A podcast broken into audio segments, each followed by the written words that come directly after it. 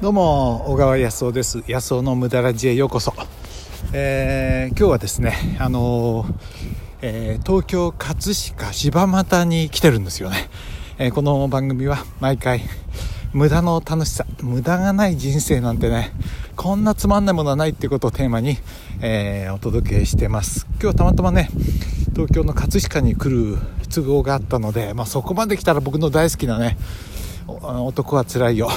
寅さんシリーズの舞台となった、えー、柴又にやってきました。そこからお届けしたいと思います。今日もよろしくお願いします。はい。えーとね今土手歩いてるんですよ。あのー、これは何だっけ？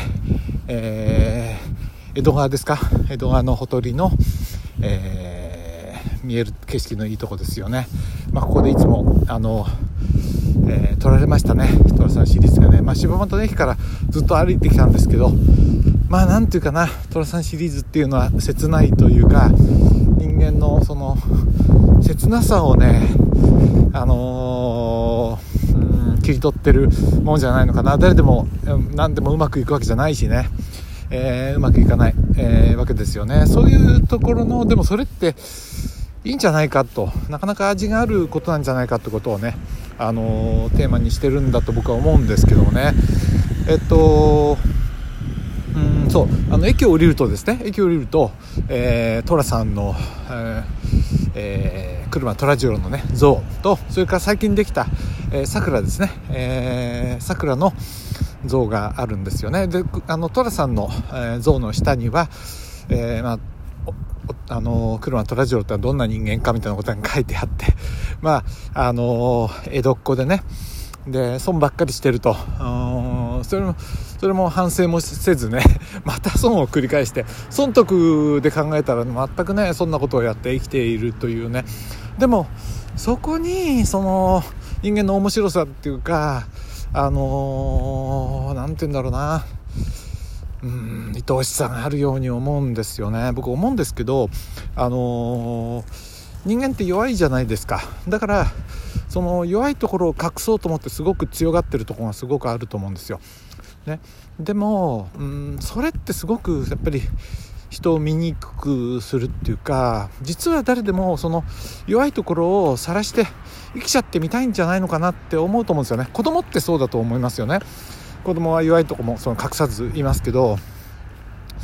でもそのトラスさんがすごいと思うのは、まあ、これあのフィクションですけどね。フィクションですけどそこを隠さずいるところがなんか惹かれるんだと思うんですよね。よく私の周りでも、まあ、僕自身もそうだと思うんだけども強いところだけ見せたいと。なんか、弱いところは見せずにいたい。でそこはいじめられるわけですよね。そういう弱いところがあるとね。でもでもそれでもいいんですよね。そうありたいと僕は思うな。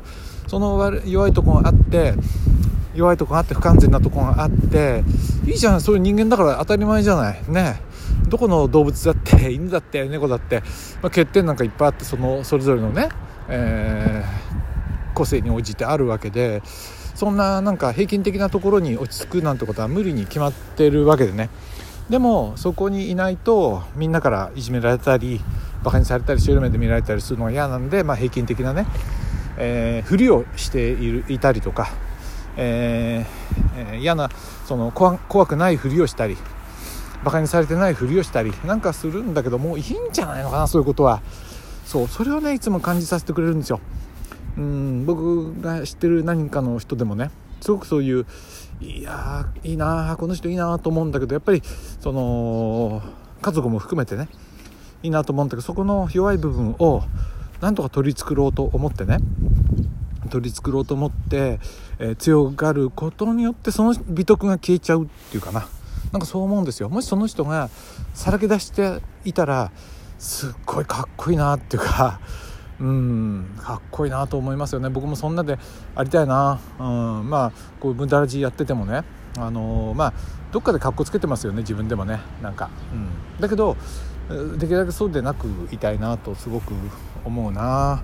うん。今日は贅沢ですね。こんな、えー、無駄な時間を使ってですね。皆さんお仕事をしてる間に、えー、柴又寄ってですね。この後ねぜちょっと贅沢に今日はねうなぎを食べようと思うんですよ。まああの映画にも出てきたねあの川人っていうお店がなくなってこのコロナでね。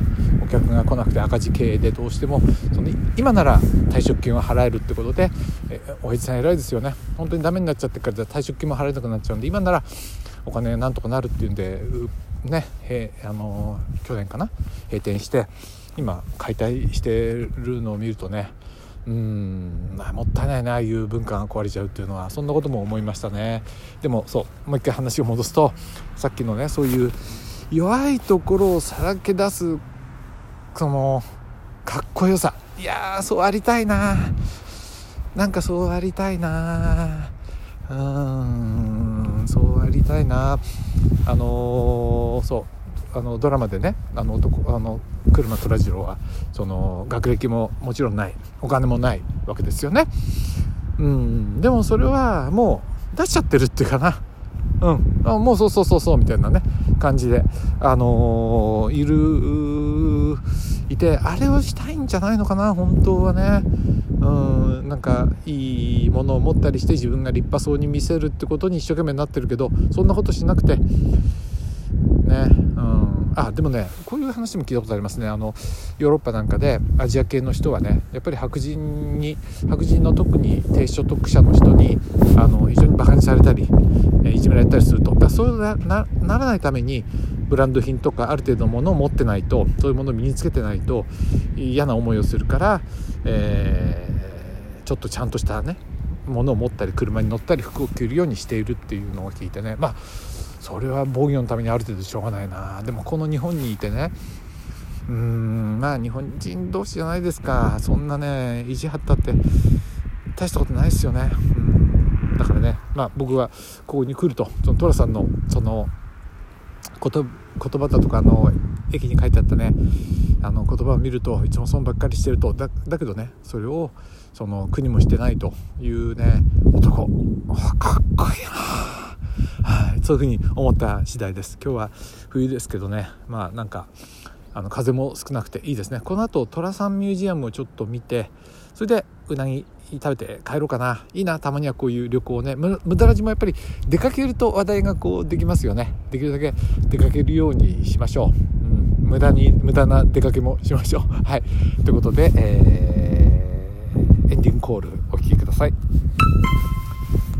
はい。ということでなんか嬉しいですね。僕ねこういう風に行きたかったな。なんで就職しなかったかっていうとやっぱりブラッとこうなんと思いついた時にあの行きたいとこに行けるっていうかな。